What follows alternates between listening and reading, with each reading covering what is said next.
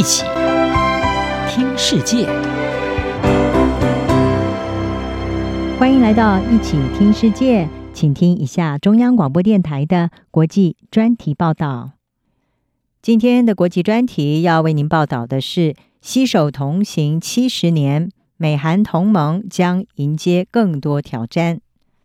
美国和南韩在一九五三年十月缔结共同防御条约。同意，一旦任何一方在亚太地区受到攻击，另一方都将会给予军事援助。以这项条约为基础所建立的美韩同盟伙伴关系，被视为是自二战结束以来美国所建立的最成功双边关系之一。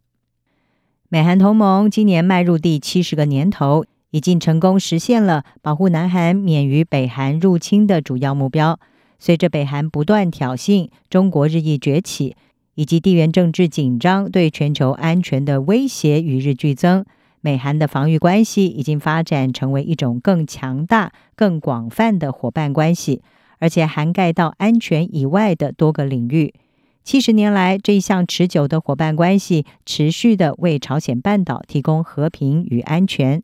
美韩也因而深化了包括外交、经济、科技还有文化的联系。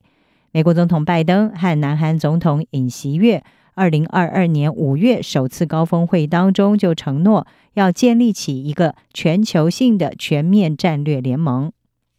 根据《华盛顿时报》引述了美国智库传统基金会的专家金凡中，他的话是认为。透过更清晰的战略和实际参与，将美韩伙伴关系提升到一个新水平，显然是符合华府和首尔的利益。例如，在美国的推动下，南韩正在强化和北大西洋公约组织的关系。韩国商业月刊是报道指出，全国经纪人联合会他们在四月中旬公布的一份民调显示，有高达三分之二的南韩人认为。这项同盟关系是南韩经济成长的基石，有多达百分之六十四点六的受访者表示，没有美韩同盟，南韩就没有办法成为经济强国。而这项由全国经纪人联合会委托 Mono Research 进行的纪念结盟七十周年的民调显示，百分之五十二点三的南韩人认为，美国的军事支援对南韩的安全至关重要。有将近九成的受访者相信，美国应该是南韩最先合作的对象。百分之九十四点六的人认为，应该要加强或者是维持美韩同盟关系。这么做主要是为了确保国家安全，还有加强朝鲜半岛周边的地缘政治稳定。尽管美韩同盟在过去七十年来发挥重要的作用，并且获得民意的高度肯定。但是呢，美韩关系未来可能会面临比过去更深刻的变化。时事杂志《外交家》是指出，这些变化不仅来自地缘政治的转变和北韩的武器发展，还包括气候变迁、科技以及人口结构的挑战。美韩如何因应这些变化，以及由此产生的政策挑战，将会决定美韩关系的前景。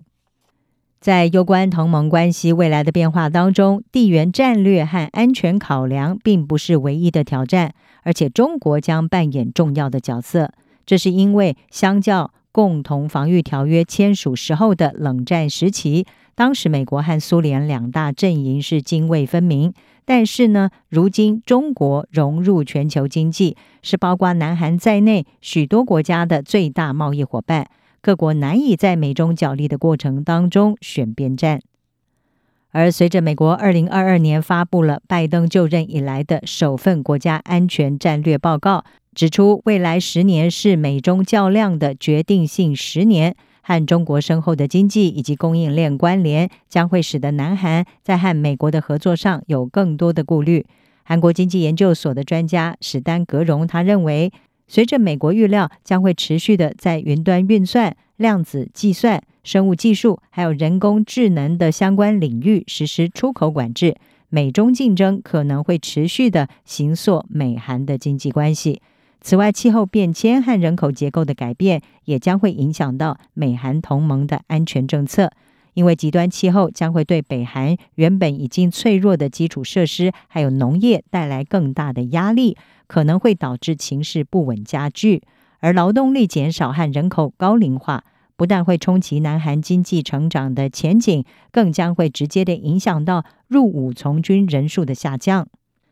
自从二零一八年以来，南韩已经将现役军人从六十一点八万人减少到大约五十万人，但是人口趋势会使得减少现役部队规模的压力日增。